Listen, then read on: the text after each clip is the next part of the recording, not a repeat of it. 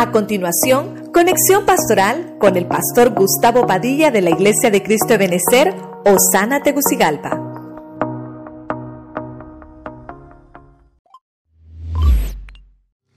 Rapidito, superando la amenaza.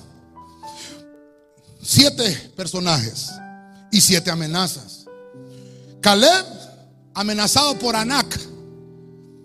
¿Cómo se venció esa amenaza? Porque Anac, hermano, era una genética de gigante. Pero la genética que tenía Caleb, la genética de audaces, impetuosos.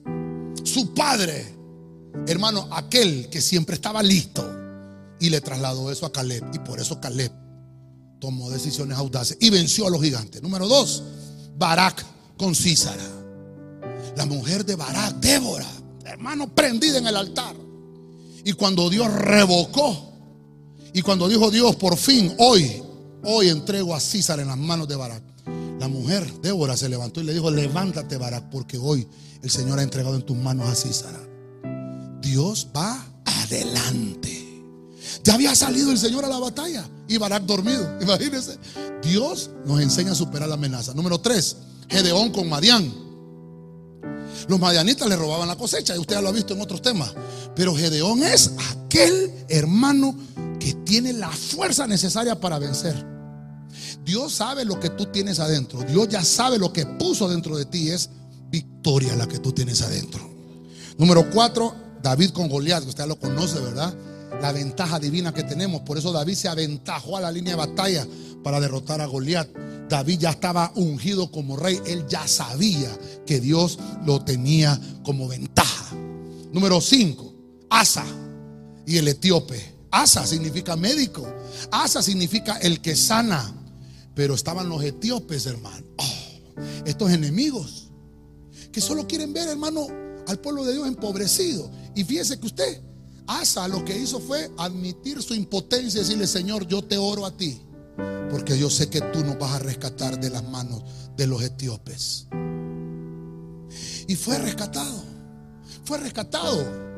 Luego, recuerda que los etíopes es la, la contienda.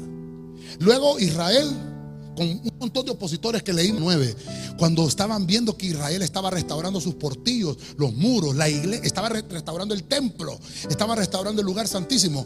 Dice que estos opositores rechinaron los dientes y se llenaron de cólera porque no querían ver que el pueblo creciera, que el pueblo prosperara. Ah, hay que alegrarnos cuando alguien ha sido bendecido de parte de Dios, hermano. Estos, estos, estos opositores, hermano, ya había orado Israel. Pero, dice la Biblia que Nehemías dijo, ya oramos, pero no hay que descuidarnos, hay que poner, no terminamos, Esther y Amán. Amán, el glorioso, ¿verdad? El despampanante, había engañado al rey con decretos falsos que eran en contra del pueblo de Dios. Y el pueblo de Dios iba a ser destruido por un decreto. Pero vino Esther con sabiduría y se presentó delante del rey con humildad y le dijo, ayúdame a poder revocar los decretos contrarios. Y Dios le concedió a Esther esa gracia. Yo creo, hermano, que como iglesia podemos superar toda amenaza. ¿Lo cree? Desde lo fuerte al rey.